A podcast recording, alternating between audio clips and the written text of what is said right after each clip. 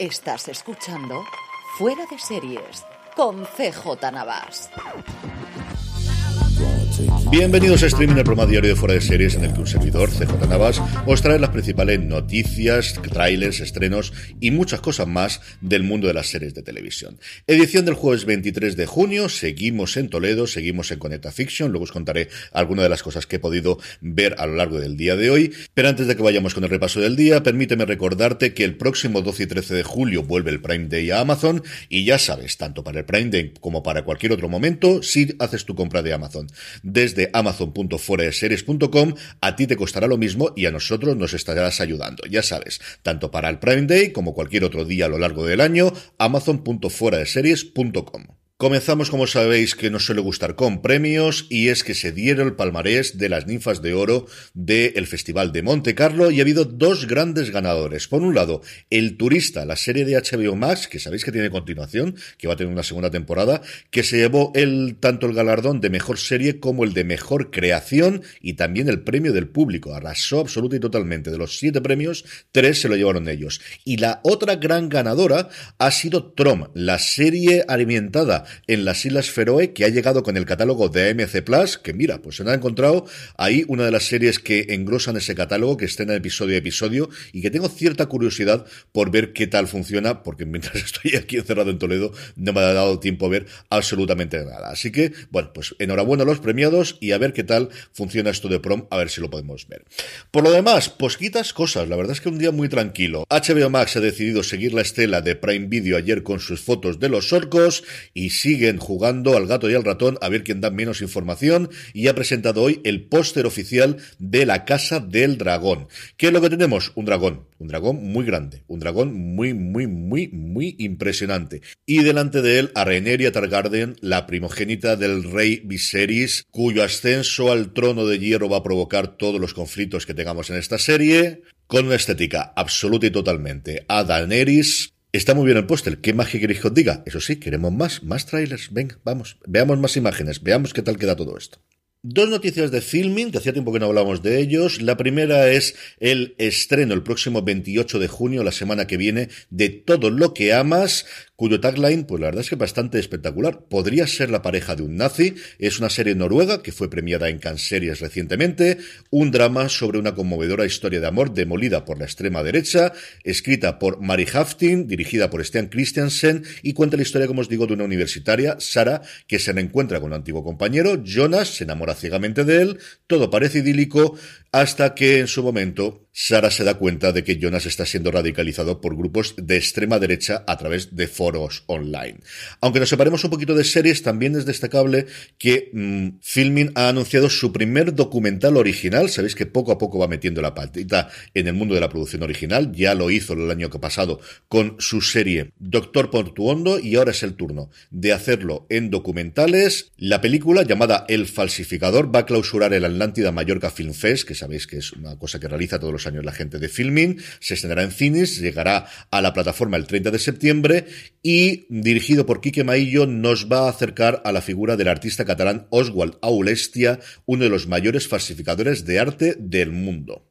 Más cositas. Pluto TV, que anuncia un canal de Star Trek. No, no, no, no, no os vayáis todavía. No, lo que van a hacer es pasar gratuitamente, con anuncios eso sí, como en marca de la casa, las tres temporadas de la serie original, la serie de Kirk y Spock. Bueno, ahora habrá que decir la serie antigua de Kirk y Spock, ahora que ya tenemos a Spock en Strange New Worlds y tendremos a Kirk en la segunda temporada también de Strange New Worlds. Precisamente sobre esto, como os decía, no os hagáis ilusiones porque sigue sin estar oficialmente el estreno tampoco a Pluto TV por ahora, va a llegar Strange New Worlds, a ver si cuando concluya la emisión completa en Paramount Plus conseguimos que al menos, aunque sea en un canal de Pluto, pueda llegar la serie aquí.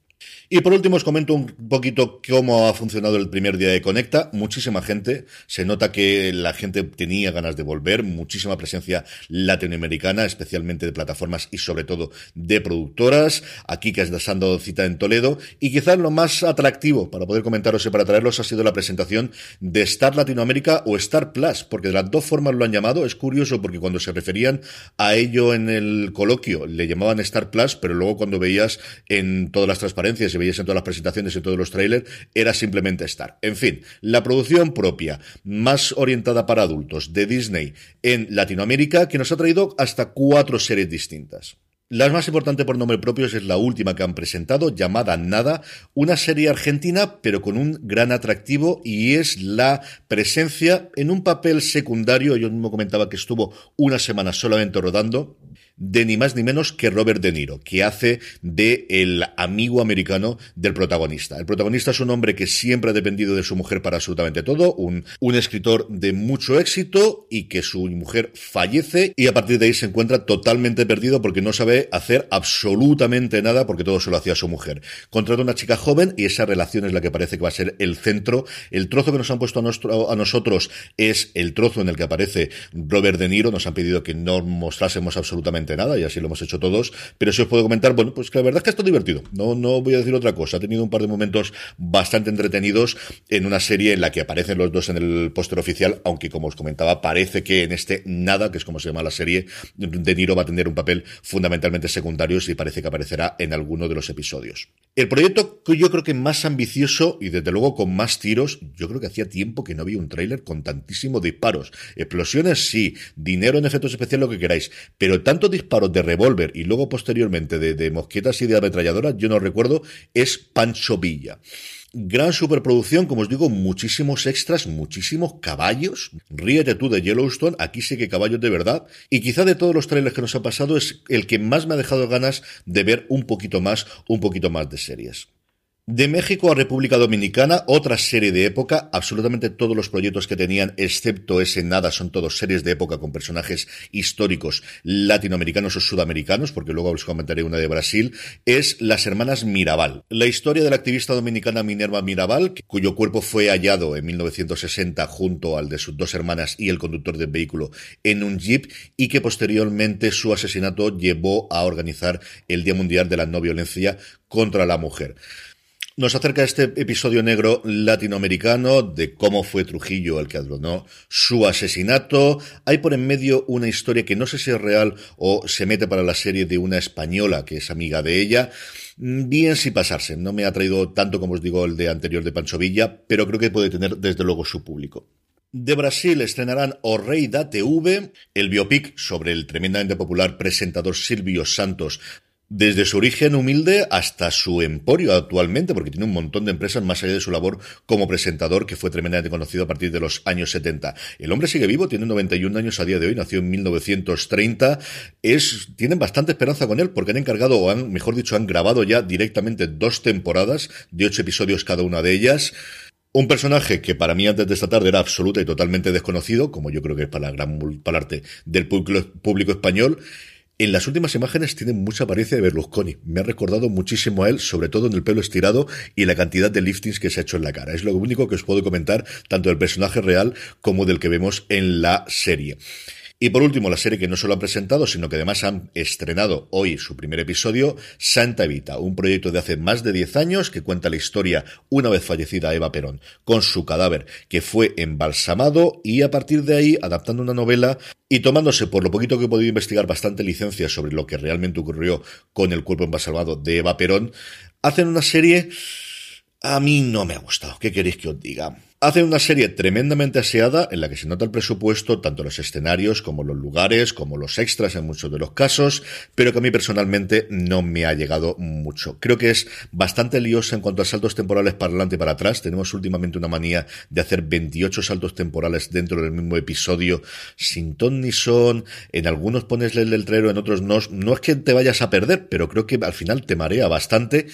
Las interpretaciones, si tienes a gente muy muy buena, empezando por Danilo Grandinetti, que hace de eh, el general Perón, o eh, de Héctor Alterio, que hace de un militar que fue el acompañante de Eva Perón y que luego le traiciona con el golpe de los militares argentinos. Mm, no es tan mal, pero creo que en determinados momentos están bastante sobreactuados.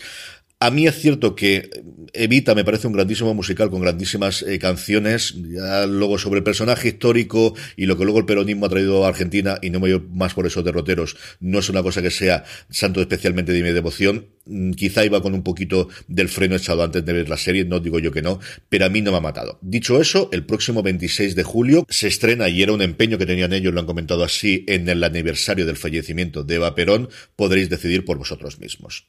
Trailers, pues dos cositas. La primera de ellas, legado Los Ángeles Lakers de Jerry Bush. Y me diréis, Carlos, te has equivocado, será tiempo de victoria. No, no, no, esta es una serie documental que va a llegar a Disney Plus próximamente, no tenemos todavía la fecha, producida por Jenny Bush y dirigida por Anton Fuqua, que me ha encantado, me, me, ha llamado muchísimo la atención y mira, pues ya tienes otra cosa a favor de la serie. Se nota que está Jenny Bush porque está todo el mundo, menos desgraciadamente Kobe por motivos lógicos. Tenemos a Magic Johnson, tenemos a Karina Abdul-Jabbar, tenemos a Shaquille O'Neal, tenemos a Rapat Riley, tenemos a toda la gente desde la generación del Showtime que hemos visto en tiempo de victoria, prácticamente hasta el día de hoy, incluido LeBron James. Promete que nos van a contar todas las intrigas palacielas que ocurrieron en la trastienda después del fallecimiento de Jerry entre Jenny y sus hermanos por ver quién heredaba el imperio de los Lakers. Así que para los aficionados al baloncesto y los aficionados de los Lakers, que este año desde luego con el baloncesto no han podido disfrutar mucho, pues como os digo, esta serie, y recordemos que no es lo único que está haciendo Jenny Bass porque tiene comprometida con Netflix una mm, comedia, una comedia de situación muy en el ámbito de The Office de cómo es trabajar en Los Ángeles Lakers a día de hoy. El otro tráiler es el de Después del huracán, la serie de Apple TV Plus que se estrenará el 12 de agosto, que cuentan los cinco días posteriores al huracán Katrina dentro del Hospital Memorial, donde no se pudo salir, donde se quedaron sin electricidad, se quedaron sin agua, con escenas, por lo que me he puesto en el teaser, tremendamente terroríficas. Recuerda mucho, si habéis visto The Good Fight, al episodio de la pandemia, es lo que más me ha recordado cuando he visto las escenas. Está creada por John Riley y por Carton Cuse. Está protagonizada por Vera Farmiga, Robert Pine y Cherry Jones. Me ha gustado mucho el teaser. Ya es una serie que de inicio me atraía y ya sabéis que las cosas de Apple TV Plus, pues poquitas cosas malas está haciendo. Va a haber que cogerse con paciencia, eso sí, porque ya en el propio teaser se ve lo dura que puede ser, pero ponerla en el radar si no la tenéis hasta ahora. Estrenos. Netflix nos trae Reina. Tras una ausencia de varias décadas, un célebre sastre parisino y drag queen vuelve a su pueblo natal en Polonia para arreglar las cosas con su hija. A mí el tráiler no me desagradó. Cuando lo vi en su momento, no me desagradó.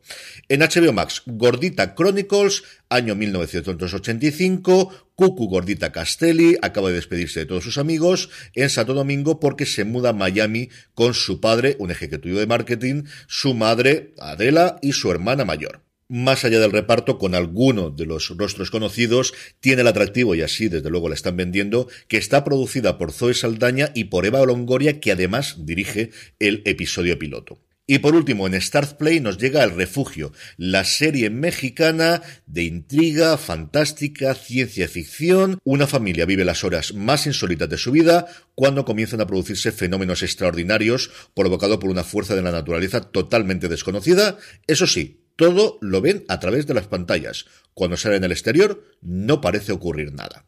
La serie tiene el atractivo de tener la producción ejecutiva de los hermanos Larraín, de un elenco encabezado por Alberto Guerra, al que vimos en Narcos México, y además tenemos una entrevista con uno de los guionistas, con Julio Rojas, que podéis escuchar próximamente en Fuera de Series, allí mismo donde me estáis escuchando. Y por último, la buena noticia del día es que ayer se presentó simultáneamente aquí en Conecta Ficción en Toledo y en Madrid el libro La nueva edad de oro de las series de ficción en España. Un libro de la editorial Tirán Loblanc, coordinada por los profesores de la Universidad de Nebrija Rocío Gago, Marta Saavedra y Nicolás Grijalba, que a través de 18 capítulos divididos en tres bloques temáticos, mercado audiovisual, producción y formatos y casos de éxito, abordan el impacto de las series de ficción españolas que han tenido en el sector, cómo han sabido adaptarse a las nuevas ventana de exhibición y su capacidad para estimular narrativas más inclusivas, géneros más abiertos y complejos. Cuenta con un prólogo escrito por Javier Olivares, que estuvo en la presentación en Madrid, que desgraciadamente no pudo estar porque estaba aquí en Toledo. De hecho, sí he estado en la presentación en Toledo que han realizado del mismo comentaba cómo han intentado, seleccionando los autores, combinar la parte académica con la parte más profesional. Os hablaré próximamente de él e intentaremos entrevistar a algunos de los eh, creadores. El libro, como os digo, se llama La nueva de oro de la serie de ficción en España y ya sabéis que si lo vais a comprar de Amazon, si lo hacéis desde amazon.fueradeseries.com, a vosotros os costará lo mismo y a nosotros nos estaréis ayudando.